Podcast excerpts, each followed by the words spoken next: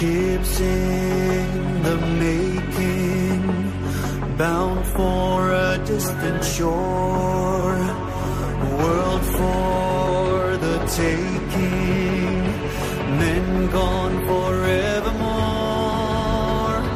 boarding and setting Sexto Continente. Dirigido por el obispo de San Sebastián, Monseñor José Ignacio Monilla.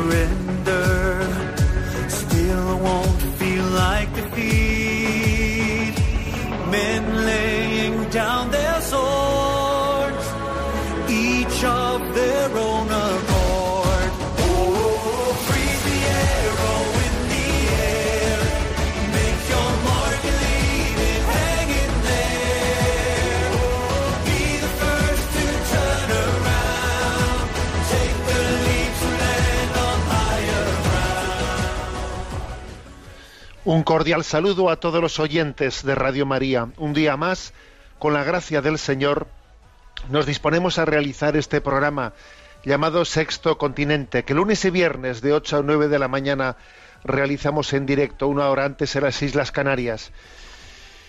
Y vais a permitir que hoy, primer viernes de mes, os haga un saludo pues un poco peculiar. Ayer entraba así casualmente eh, en el Instagram de una de esas páginas de evangelización católica, Catholic Link, y mm, había allí una imagen que me llamó la atención porque tenía algo de cautivadora, ¿no? Hacía una pregunta, se veía una, un salón de cine con todas las butacas vacías y allí formulaba lo siguiente, si tu vida fuese una película, ¿cuál sería el título? Y se invitaba, ¿no? Pues a los participantes de la red social a que participasen, ¿no? A que pusiesen título a la película de su vida, ¿no? Si tu vida fuese una película, ¿cuál sería el título? Me hizo gracia, la verdad es que me cautivó esa iniciativa y me adentré, ¿no? Eh, pues a ver, había muchas respuestas, ¿no? De los participantes y era muy, muy gracioso. Muy gracioso cómo cada uno había dicho, bueno, imagínate, ¿no? Que mi vida fuese una película. ¿Qué título le pondría yo a la película de mi vida? Y bueno, me reí mucho, porque había uno que decía, montaña rusa.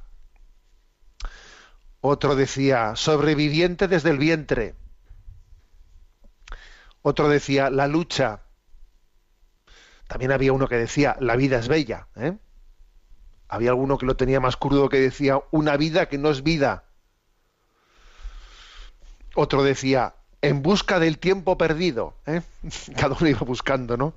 Le iba buscando un, un título a su vida. Pero bueno, fue gracioso. Si tu vida fuese una película, ¿cuál sería el título?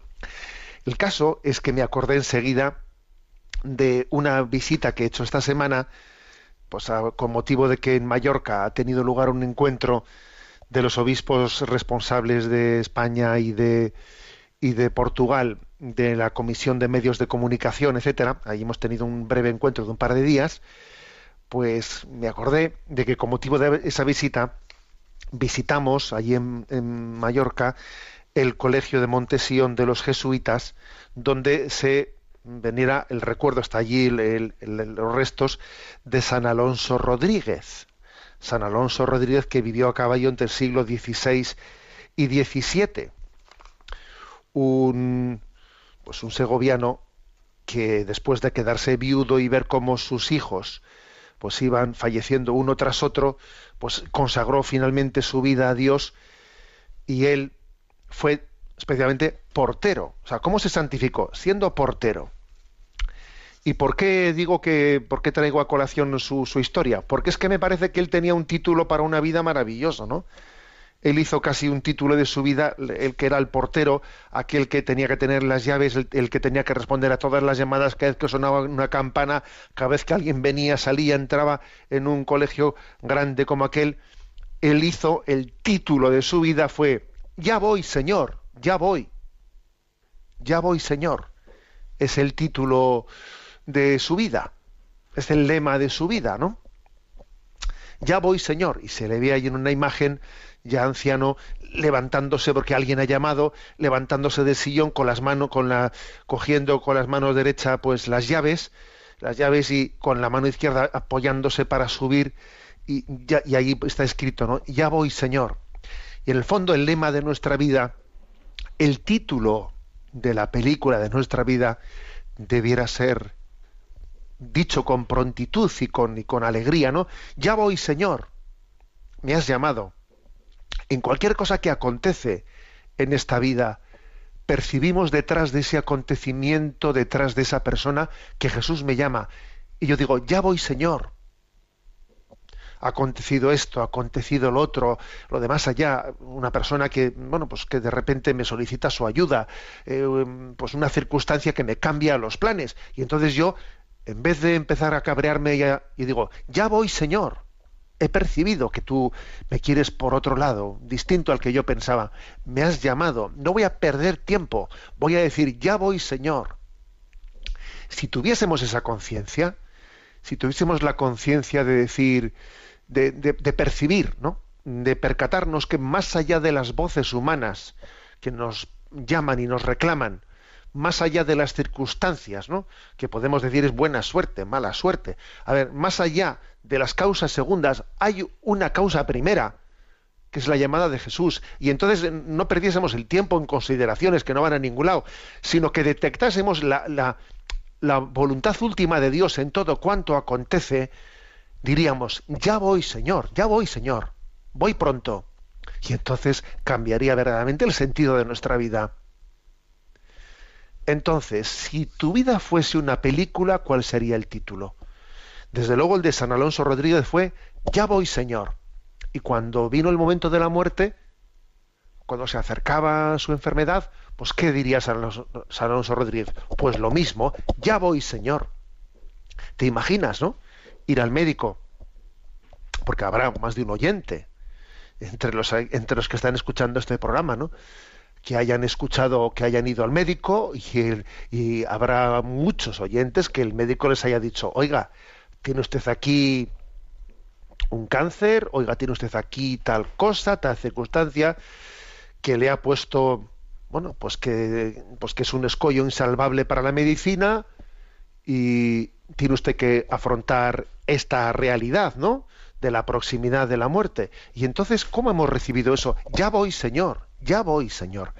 En todo cuanto acontece, percibir una llamada última de Dios, ¿no? Y, disponernos a hacer del lema de nuestra vida, del título de la película de nuestra vida, un ya voy, Señor. Creo que en eso, eso hoy que es primer viernes de mes, pues ¿qué queréis que os diga? Me parece que esta sería nuestra ofrenda, nuestra petición, nuestra súplica Señor, no dame la gracia de poder de poderte decir, ya voy, Señor, ¿no? Porque todos esos otros títulos, ¿no? Pues eso, cuando uno dice montaña rusa, ¿no? El otro que decía, pues una, vida que no es vida, eh, en busca de un tiempo perdido. A ver, todo eso, todo eso, todo eso el resto de los, de los títulos que, que se nos ocurriría, ¿no? Para, para, para titular la película de nuestra vida, tienen algo de visión, de, una visión egocéntrica, ver las cosas desde tu perspectiva, ver las cosas, a ver, eh, mirarte al espejo, déjate de mirarte al espejo, que aquí lo importante es ver que, es Jesús el que te mira, el que te llama, y tú dices, en este primer viernes de mes, ya voy, Señor, ya voy, ¿no? Dame la gracia de no estarme autocontemplando, siempre pues en una continua queja, ¿eh? pues eso, ¿no? Autocompasiva, que no, ya voy, Señor, y respondo a tu llamada, y en este primer viernes de mes digo, Sagrado Corazón de Jesús, en vos confío. Y me reafirmo, ¿no? En ese in te confío, en ti confío, Señor. Sexto continente, es un programa que tiene la característica de tener también su interacción pues con los que sois usuarios de redes sociales en Instagram y en Twitter con la cuenta arroba obispo monilla, con los que sois usuarios de Facebook con el muro que lleva mi nombre personal, de José Ignacio Munilla. Hay una página web multimedia que es, que es www.enticonfio.org en la que tenéis entrelazados pues todos los recursos de evangelización que se van eh, que se van generando. Y bueno pues decir que los programas anteriores de este programa de Sexto Continente los podéis encontrar tanto en el podcast de Radio María como en el canal de iVox que se llama em, eh, Sexto Continente, que por cierto también accedéis a él eh, desde esa página en ticonfio.org. Bueno, pues muy bien, vamos a seguir adelante con nuestro programa y mm, el- hemos comenzado recientemente pues una serie, ¿eh? una, una serie de programas en los que tenemos un apartado sobre leyendas negras de la Iglesia. Hoy es el tercer, el tercer día en el que continuamos ¿no? con, esta exposición. Recuerdo brevemente que en, el, programa anterior estábamos hablando que una de las leyendas negras contra la historia de la vida de la Iglesia, etcétera, pues fue la de mm, eh, la supuesta, eh, pues digamos, inte- intervención de la España católica, eh, de lo que el catolicismo español hizo pues en la en la conquista de América, ¿no? Y pues todas las barbaridades que en nombre de la cruz de Jesucristo se hizo contra los indios, etcétera, etcétera, etcétera, no respetando sus culturas autóctonas y todo. Vale, esa ha sido una leyenda negra, ¿eh? pues que obviamente con la que muchos muchos católicos, muchos especialmente jóvenes y universitarios católicos se han acomplejado, han dicho, anda, pues si, eh, en nombre del cristianismo, ¿no? en el siglo de oro español, pues se hicieron estas barbaridades porque inspirados en el catolicismo, pues entonces parece que uno se avergüenza de ser católico, ¿no? Bueno, recuerdo como en, la, como en el programa anterior, pues hice una, pequeña incursión así histórica diciendo, mira, que es que esa leyenda negra nos han timado, eh, que nos han timado, que es que verdaderamente el, sentido eh, de evangélico inspirado pues en esa doctrina social que nace del Evangelio de Jesucristo hizo que aquella llegada a América y aquella conquista de América fuese verdaderamente sustancialmente distinta, no muy distinta de la que los anglosajones hicieron en América del Norte, ¿eh? pero muy distinta.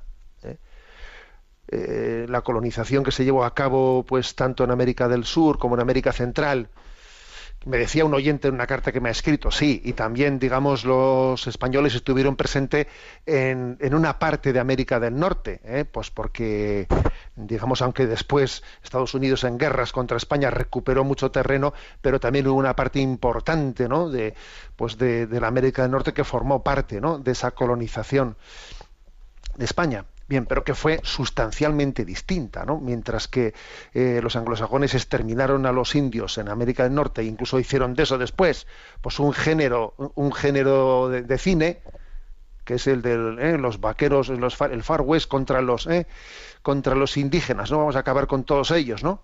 Hicieron de eso casi pues, pues un entretenimiento, ¿no? El de matar indios. Por cierto, un pequeño paréntesis. Yo me acuerdo que siendo pequeñito, siendo pequeñito, no sé si tendría, yo qué sé, cinco años o seis años, estábamos allí en la tele viendo esas películas de, de indios y entonces en, un momento en el que los en el que los soldados estaban ya atacando a los indios y morían los indios como, como chinches, ¿no? En la película pim pam, pim pam, estábamos allí, mi hermano y yo pegando botes, botes de alegría porque estaban allí ya los soldados matando a todos los indios. Entonces me acuerdo que pasó nuestro difunto padre por el comedor y me acuerdo que dijo una cosa inolvidable, ¿no? Cuando nos vio pegar así botes de alegría, de repente dijo, oye, pues esos indios también tendrán madre. Y claro, me acuerdo que, se me cortó la fiesta, pero vamos así automáticamente, ¿no? Por ese comentario de mi padre, que siguió adelante, pero claro, me hizo ver la vida de otro color ese comentario, diciendo, oye, tú no te estés aquí como si esto fuese una fiesta, ¿no? A ver, que esos indios tendrán también madre. Bueno, pues como digo, a ver, fue sustancialmente distinta esa colonización hecha por los anglosajones, que se dedicaron sencillamente a matar a los indios, no hubo mestizaje alguno, y sin embargo, pues en la colonización española se formó, hubo un encuentro entre pueblos, un encuentro. y, los colonizadores y colonizados, o como queramos decirlo, pues se encontraron y, se, y formaron familias y, y- hoy en día pues la Latinoamérica o Hispanoamérica que conocemos es fruto del encuentro, ¿no? No, no de haber metido a unos indios en unas reducciones. ¿eh? y contamos, y contamos eh, también conté algunos casos concretos muy importantes como que el hecho que son páginas históricas que se silencian ¿eh? que claro que, que existieron muchos abusos y que el mismo Cristóbal Colón fue uno de esos abusadores ¿eh?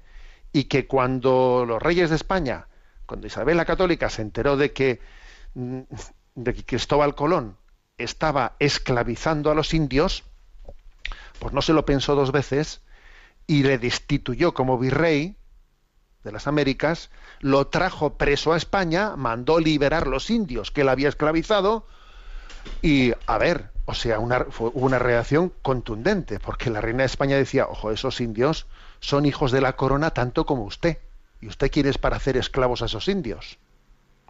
A ver, es que, mm, que- es increíble que con estos datos históricos se pueda llegar a manipular la historia y hacer una leyenda negra contra el catolicismo, ¿no? Bueno, sigo adelante, ¿no?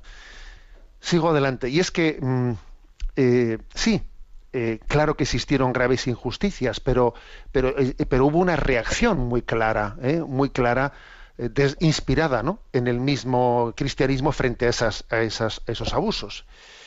Voy a hablar hoy de, de un personaje histórico clave también para hablar, para abordar este tema, que es Fray Bartolomé de las Casas, que a veces es arguido en favor de la leyenda negra contra la Iglesia, Fray Bartolomé de las Casas, ¿no?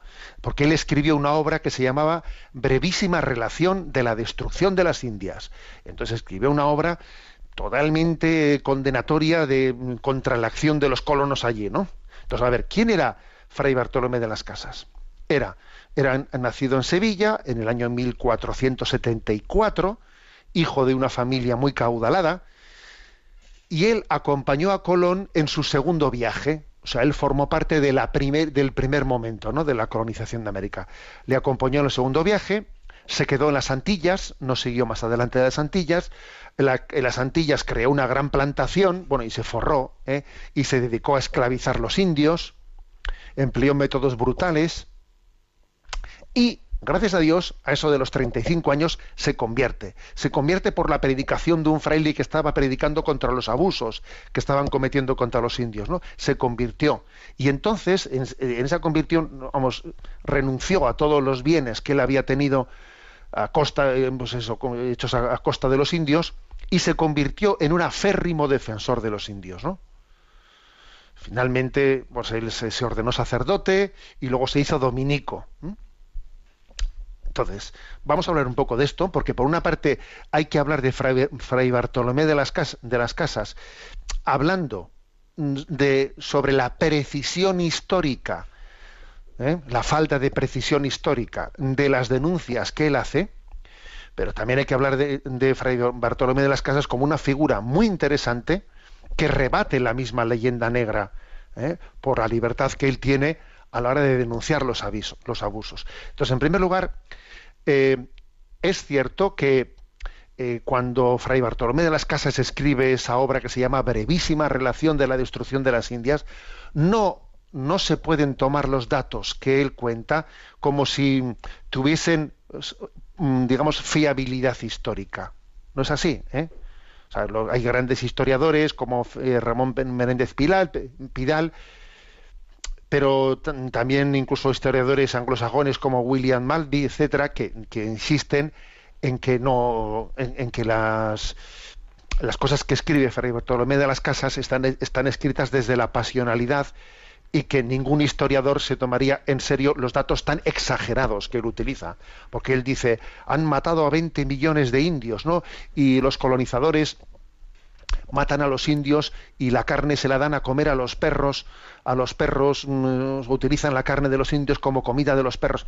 A ver, eh, son, son afirmaciones que, eh, a juicio de los historiadores no podrían ser tomadas en serio, son exageraciones. Nunca da una descripción de- detallada de en qué lugar ha ocurrido tal cosa o en qué fecha ocurrió, ¿no?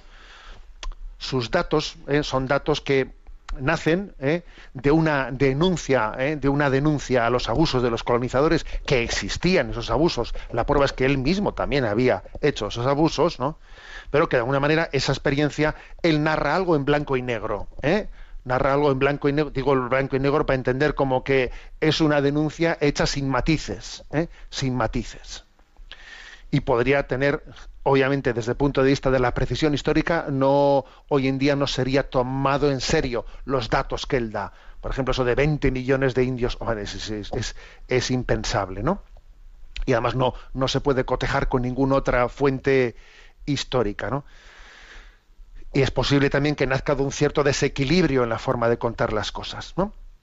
Ahora, eso sí, su obra fue manipulada a tope, a tope por los holandeses, para forjar la leyenda negra contra España. ¿eh? Porque claro, cogían, mira, mira lo que dice este dominico, este dominico que hacen los españoles, ¿no? Entonces, es, es verdad que, es, eh, que esa obra de Fray Bartolomé de las Casas fue un origen de, de esa manipulación histórica. Pero aquí lo interesante es que su figura es, es una figura que demuestra que existió en la colonización de América por parte de España y también de Portugal, que existió la acción profética de la Iglesia frente a los abusos de los colonizadores y que estaban eran generalizados los sermones que denunciaban la arbitrariedad de los colones, de los colonos, ¿eh? y existía una cierta pugna o pulso entre evangelizadores y colonizadores. Existía una cierta pugna. Y los eva- evangelizadores eran una voz crítica ¿eh? frente a los abusos de los colonizadores. Y ojo, la corona española siempre dio la razón a los evangelizadores frente a esa pugna ah, eh, mm, con los colonizadores. Y además, ojo, existía una gran libertad de expresión, sí, sí, una gran libertad de expresión, ¿eh? porque se le permitía a esos evangelizadores criticar ¿eh? con fuerza, criticar a los, a los abusos de los colonizadores, que son los que tenían el poder ya, pero sin embargo la autoridad moral la tenían los que les estaban denunciando. Desde luego la monarquía inglesa no hubiese, anglosajona, no hubiese tolerado ni siquiera la más mínima crítica frente a, su, a la acción ¿no? de la conquista de América del Norte. No, hubiese, no le hubiese permitido a, a la, a la iglesia anglosajona hecha a medida, una iglesia hecha a medida, ¿no? Y separada de Roma, hecha a medida del rey, de Enrique VIII, no le hubiese permitido, vamos, ni, ni, ni, ni una palabrita de crítica frente a lo que estaban haciendo. Y sin embargo, en España la cosa era muy distinta. Carlos V se tomó muy en serio, muy en serio, todo lo que Fray Bartolomé de las Casas decía. Es más, fue amigo íntimo suyo. Y 12, hizo 12 viajes Fray Bartolomé de las Casas a España, 12 viajes en los cuales cada vez que venía denunciaba más cosas y era recibido personalmente por Carlos V. Carlos V para que le nombró protector general de los indios en América, ojo, ¿eh? le dio el cargo de protector, le dio el título de protector general de los indios en América, para que tuviese, digamos, plena autoridad moral, ordenó que se le ordenase obispo, bueno, nos puede llamar, y como un emperador, es que en aquel tiempo eso, eso era así, o sea, un emperador tenía la capacidad de decir a este que le ordenen obispo, y, mandó que le ordenasen obispo para que así, digamos, con esa autoridad nadie se pudiese meter con él en las Indias, ¿eh? Fue ordenado obispo, Fray Bartolomé de las Casas, y a raíz de todas estas informaciones sobre abusos que traía, Carlos V promulgó leyes en defensa de los indios hasta llegar incluso a abolir el sistema de la encomienda, que la encomienda era un sistema mucho más beneficioso, desde luego, ¿no? que lo que ocurría en la, conquista de, América del Norte, la encomienda era, se le daba, se le daba a los colonizadores la capacidad, no, no la propiedad privada, pero de poder, ¿eh? un territorio conquistado, de poderlo trabajar, pero respetando a los indios que allí vivían como súbditos de la corona. Pero como echa ley, echa, echa, la trampa y algunos de ellos abusaban del tema de la encomienda, finalmente Carlos V abolió la encomienda por, por consejo de Fray Bartolomé de las Casas que decía eh, que le decía al rey, Majestad, eh, hay colonizadores que, aunque digan que respetan a los indios como, como súbditos de la corona, luego abusan de ellos. Pues cogió Carlos V y abolió la encomienda con gran cabreo de los colonizadores. ¿eh? Y más aún, protegiéndole a Fray Bartolomé de las Casas en su acción de protector general de los indios, la corona española impuso el silencio a los adversarios de Fray Bartolomé de las, de las Casas.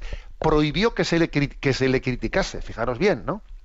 Y más aún, por, petición de Fray Bartolomé de las Casas, se creó una escuela de juristas en la Universidad de Salamanca y se elaboró un derecho internacional, que es el primer derecho internacional moderno, sobre la base fundamental de la igualdad natural de todos los pueblos.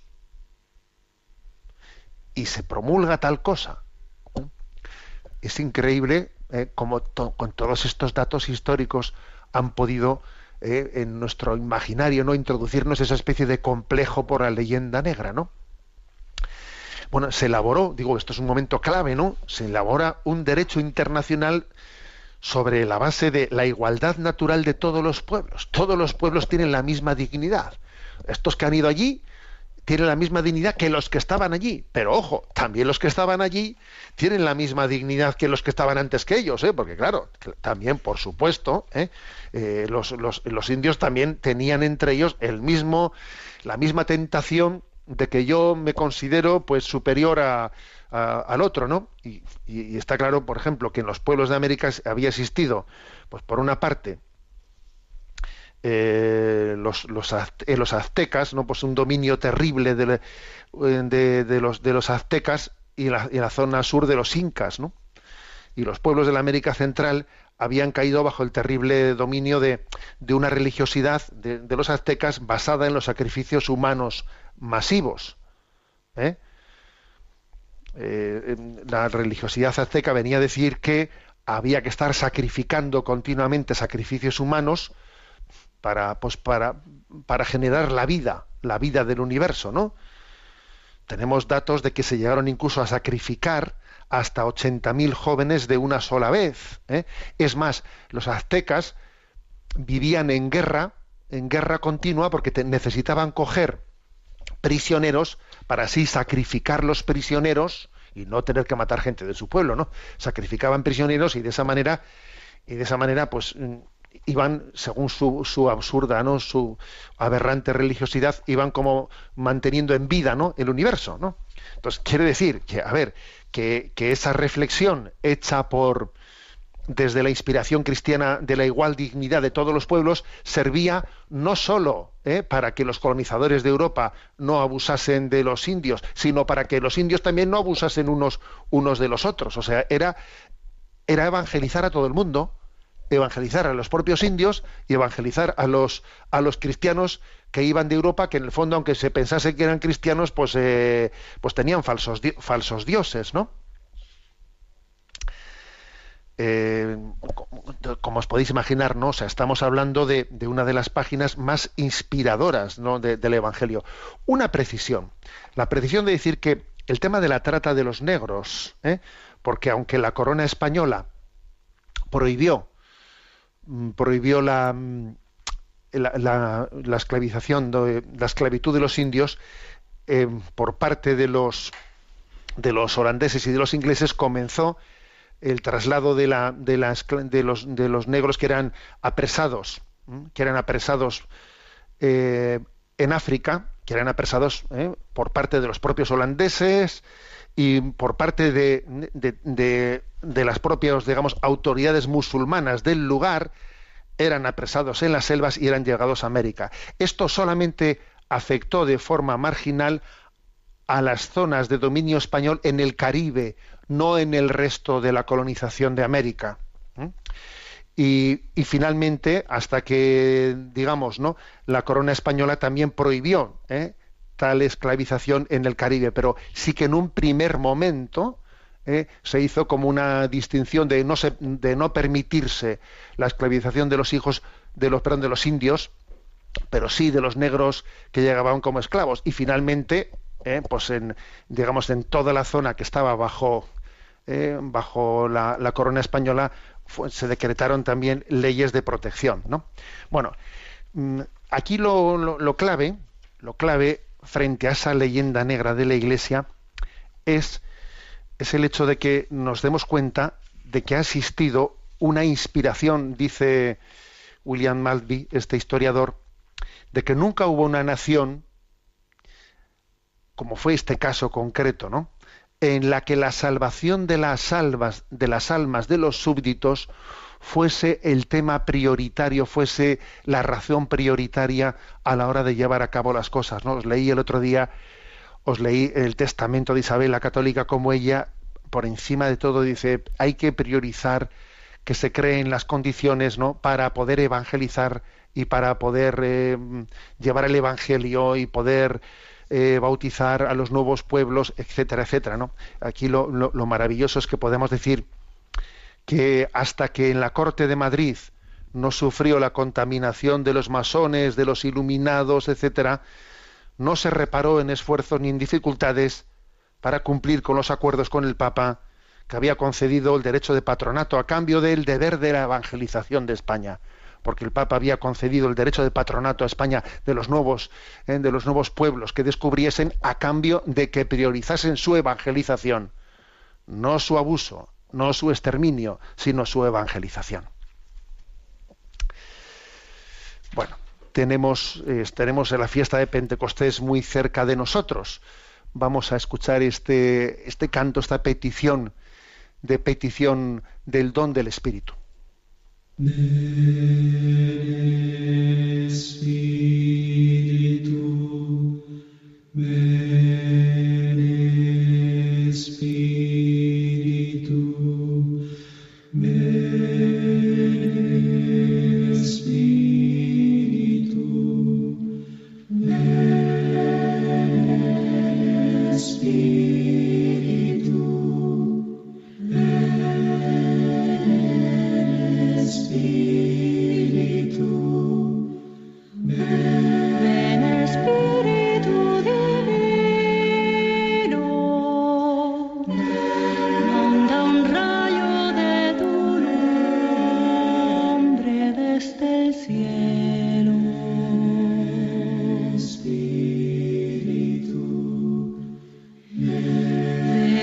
Ven,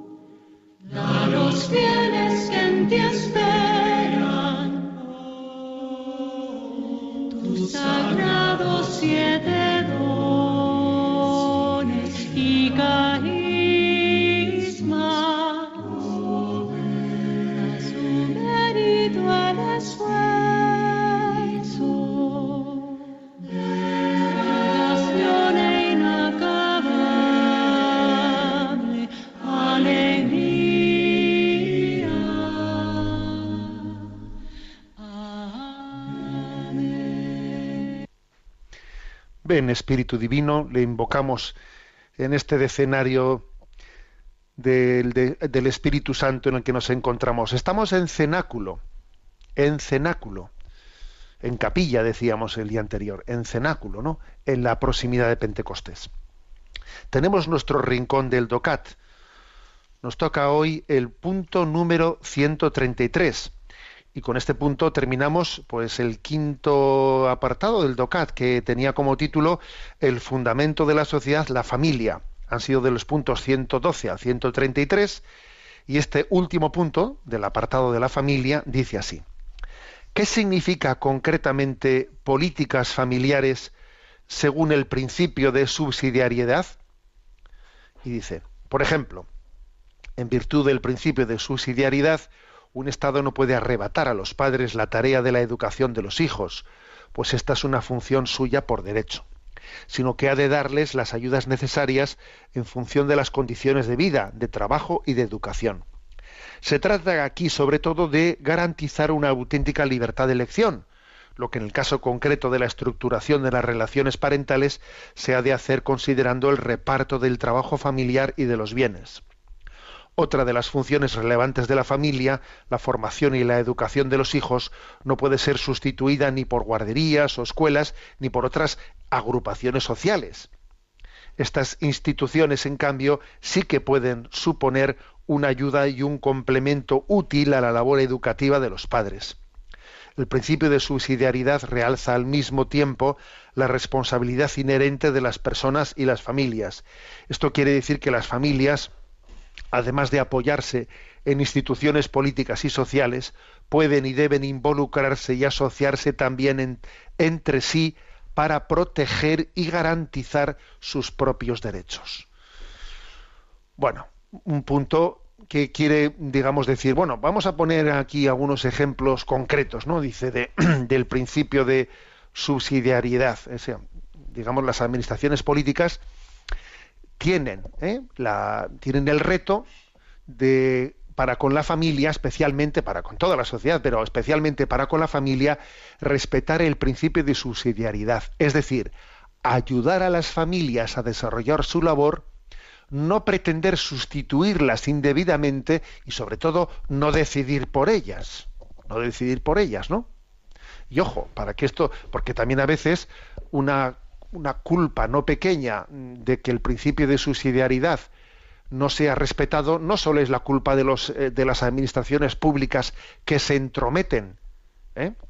sino también a veces la culpa la tenemos nosotros que, bueno, pues caemos en la comodidad de que las cosas nos las den hechas, que me lo den todo hecho y así pues yo no tengo que estar presente, no tengo que preocuparme, no tengo que, ¿eh? sino que me lo den todo hecho en esa especie de estado del bienestar que llega un poco, digamos, a adormecernos y bueno, pues que es anulador al final por el, por, por- por el efecto práctico que genera, anulador del principio de subsidiariedad, ¿no?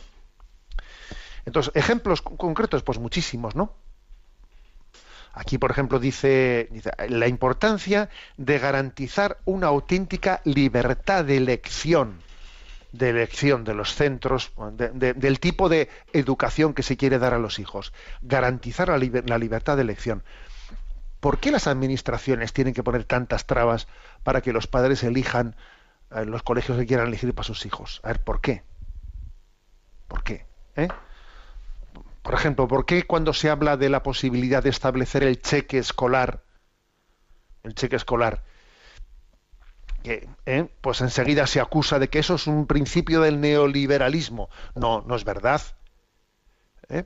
Podría aplicarse mal, pero el cheque escolar también se podría aplicar bien. A ver, el cheque escolar, pues es el que cada ciudadano ¿eh? reciba del Estado mire, esto es lo que los, eh, lo que los impuestos han recogido de, de lo que eh, los ciudadanos han dado para la educación de los hijos. Esto es lo que corresponde por ciudadano. Ahora coge usted este cheque y lleve usted a su hijo al, al centro que, que considere eh, necesario. Obviamente, para que el cheque escolar no sea ocasión de un principio neoliberal que no tenga en cuenta las circunstancias de cada uno, eh, el principio del cheque escolar es compatible, completamente compatible, con que luego existan becas de apoyo a las familias eh, que tengan menos ingresos y por lo tanto puedan compensar su dificultad de acceso a un sitio en el que le gustaría ir, pero ahí es más caro y no puede llegar. Claro, para eso está después, ¿no? El, el sistema de becas para compensar las cosas.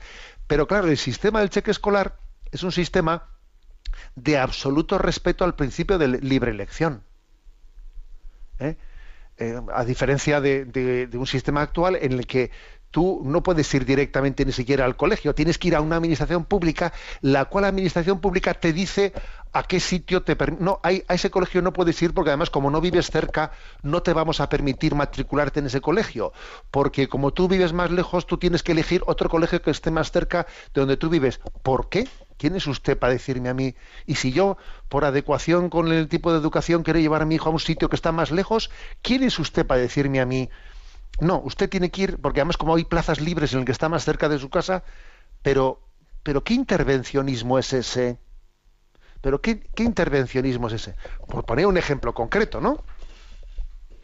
O fijaros eh, el, el debate que ha existido en torno eh, pues al tema de que si educación diferenciada y sentencias incluso de los tribunales, algunos en favor, en contra. Bueno, finalmente parece ser que los tribunales españoles, gracias a Dios, se han ido decantando eh, en favor del derecho de los padres de poder elegir una educación eh, diferenciada diferenciada quiere decir de colegios de niños y de niñas, ¿no? Que el Estado a decir que eso es una educación segregada, segregada. Bueno, usted ya utiliza una palabra para hacerlo antipático. Si, si los padres han querido elegir una educación diferenciada o no, o si la eligen mixta, pues estupendo. Y si la eligen diferenciada, pues estupendo, porque los que tienen que elegirlo son los padres. ¿Quién es usted para decir lo que los padres pueden elegir o no elegir? ¿Y cómo un Estado puede pretender y decir, no, si usted la elige diferenciada, entonces no, no, no, no puede tener eh, ayuda, no puede tener un concierto educativo? Pero, pero ¿qué pasa? ¿Que el dinero es de usted o qué? Yo pensaba que el dinero, que ese dinero, que usted dice que es, que es, es de los contri- contribuyentes, ¿no? ¿Usted cómo se, arroga el derecho de decir, yo le doy eh, el, pues el concierto económico a los colegios que yo quiera. Pero ¿cómo que yo quiera? ¿Quién, quién es el que...? O sea, es un continuo intervencionismo ¿eh? que, que, que estamos continuamente padeciendo, detrás del cual hay algo inconfesable, que no se dice, pero que es obvio que está ahí, que es el que no se cree en el principio de subsidiariedad, el que no se cree verdaderamente pues que la familia sea la que tiene un derecho de ver de la educación eh, de la educación de sus hijos, ¿no? Entonces, la clave está en que nos, nos- la doctrina social de la Iglesia nos dice, ojo, los padres pueden y deben de involucrarse. Y repito con el deben, porque es muy cómodo que otros decidan por nosotros, en vez de meterme pues, en el APA de los profesores, en vez de involucrarme, en vez de asistir a reuniones, en vez de eh, pues, meterme en, en asociaciones de padres, en vez de involucrarme, ¿no? Es mucho más cómodo tumbarse en el sillón y luego quejarme de los políticos. Ojo, ¿eh? que no solamente pueden, deben de involucrarse. Termina aquí este punto del, mm, del DOCAT, termina con un- una cita de la Declaración Universal de los Derechos Humanos. Ojo, artículo 16, sección tercera. Fijaros lo que dice la Declaración Universal de los Derechos Humanos. Dice, la familia es el elemento natural y fundamental de la sociedad y tiene derecho a la protección del Estado y de la sociedad. Digo, dice protección, ¿eh? dice protección, no dice sustitución, ¿no? O sea, ese, es un reconocimiento del principio de subsidiariedad que, claro, como está en la Declaración Universal de Derechos Humanos de 1948, estoy convencido de que si eso tuviese que formularse hoy en día, ya les costaría ¿eh? escribir esto, porque en, en el paso de las décadas ha habido un continuo avance del intervencionismo ¿eh? cada vez hay más Estado y menos sociedad, ¿eh? y claro, pues el principio de subsidiariedad eh, corre gravísimo peligro y las familias pues corren peligro de, ser subsumidas ¿no? por ese intervencionismo progresivo.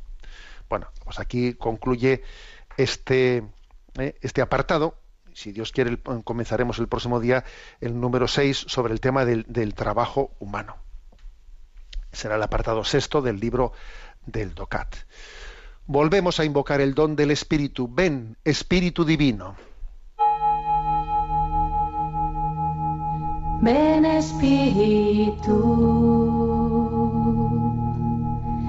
ven Espíritu,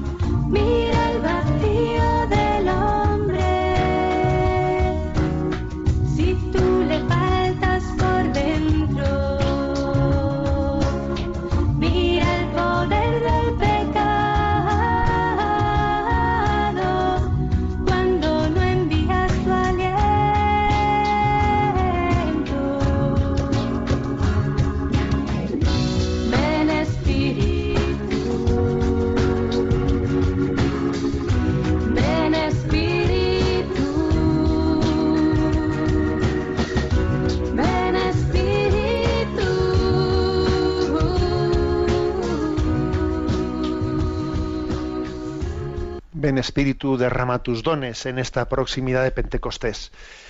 Tenemos ahora un momento para nuestra sección, también en la, de- en la que participáis los oyentes. Hay un correo electrónico que es sextocontinente arroba radiomaria.es al que podéis hacer llegar vuestras preguntas, vuestras aportaciones y a Yolanda que está en la emisora le vamos a pedir que nos, va- nos las vaya presentando. Buenos días, Yolanda. Muy buenos días, monseñor. Adelante. María Begoña Sainz pregunta, ¿por qué el matrimonio cristiano debe estar vinculado con el matrimonio civil si estamos en el mundo pero no somos del mundo? La paz. Vamos a ver.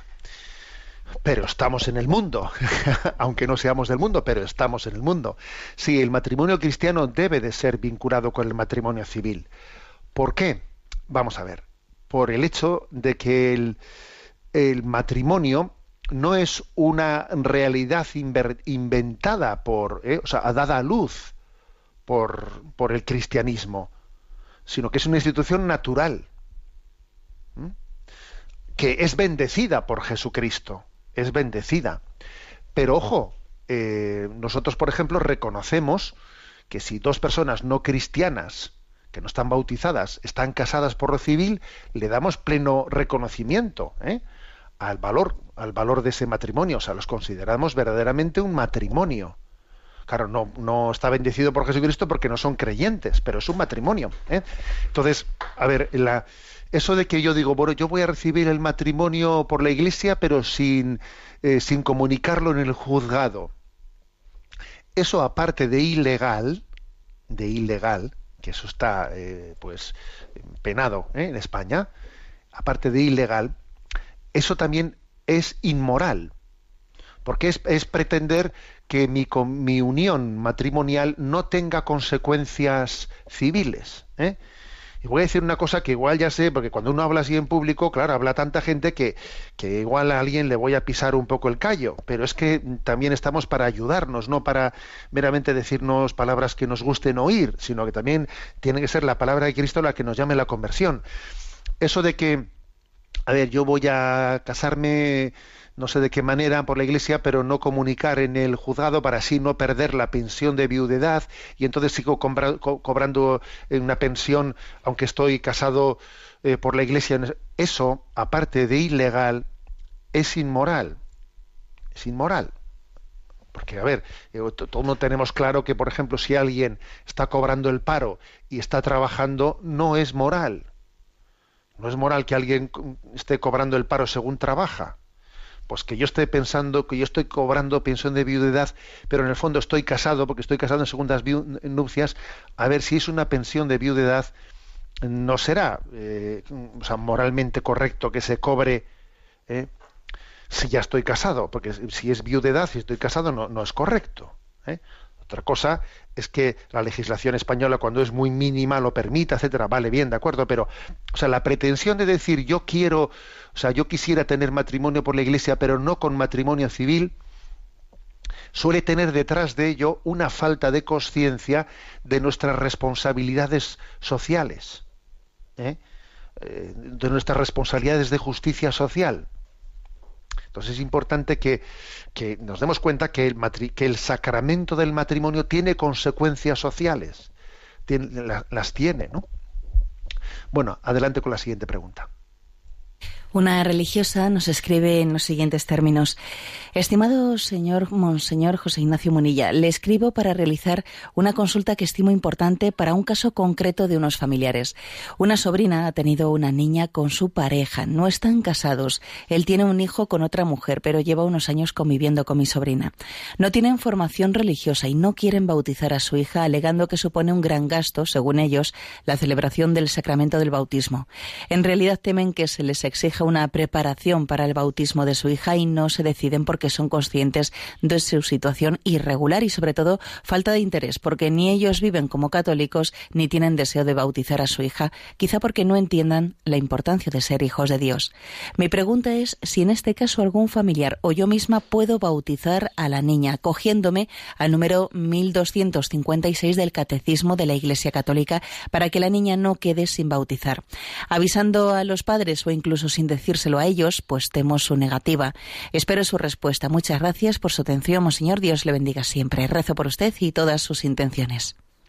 Bueno, de vez en cuando eh, llegan, suelen llegar. A nuestro correo, pues, digamos, situaciones similares. A ver, yo creo que hay que mm, que por mucho que, se, que vivamos situaciones mm, de- desordenadas, no desordenadísimas como eh, pues las que se exponen en esta consulta, etcétera, hay que tener en cuenta que la patria potestad de un hijo Dios se le ha dado a sus padres. Y aunque, y aunque sea evidente que hay muchos padres que, que viven de- con gran irresponsabilidad esa patria potestad, nosotros no nos podemos arrogar una patria potestad que no- que no nos que no nos compete. ¿eh? Por eso, por tanto, eso de bautizar a un niño un poco de espaldas a sus padres no está bien. No, a ver, ya sé que habrá habido un caso concreto que acontece, además yo conozco más de un caso y sé que Dios lo, eh, lo ha bendecido, vale, bien, pero no hagamos, no hagamos de un caso una tesis, una tesis. ¿eh? O sea, no es correcto el llevar a un niño al, sacramento del bautismo de espaldas a sus padres, no es correcto.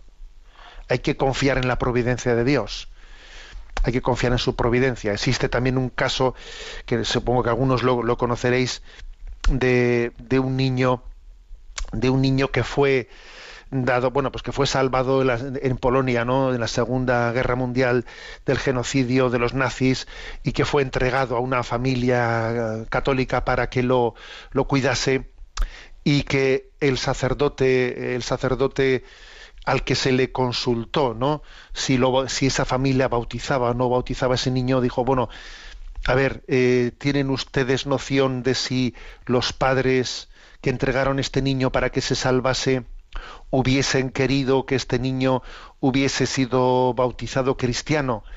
Y dijeron, no, no, eh, los padres hubiesen, hubiesen querido que el niño eh, hubiese sido eh, educado como judío, los padres nunca hubiesen querido que hubiese sido bautizado como cristiano. Entonces la familia, el, sacerdote le dijo a la familia, pues mire, si ustedes tienen la conciencia de tal cosa, hay que respetar la voluntad de los padres. El, niño, si el día de mañana quiere hacerse cristiano, que se haga, ¿no? Cuando sea mayor de edad. Bueno, ese sacerdote que le dio ese consejo a esa familia fue San Juan Pablo II, el que finalmente sería San Juan Pablo II.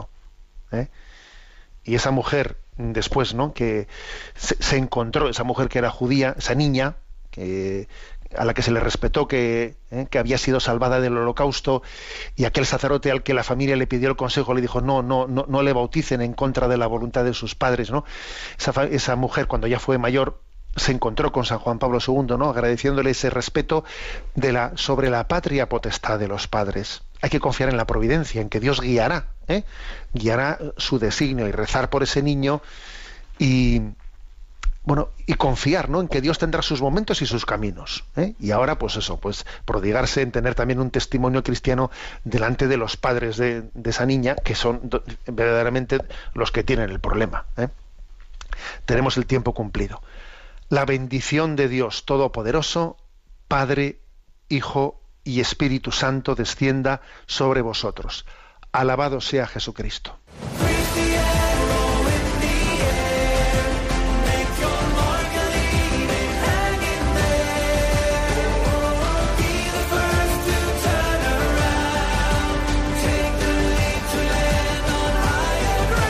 Así finaliza en Radio María, Sexto Continente, un programa dirigido por el obispo de San Sebastián, Monseñor José Ignacio Monilla.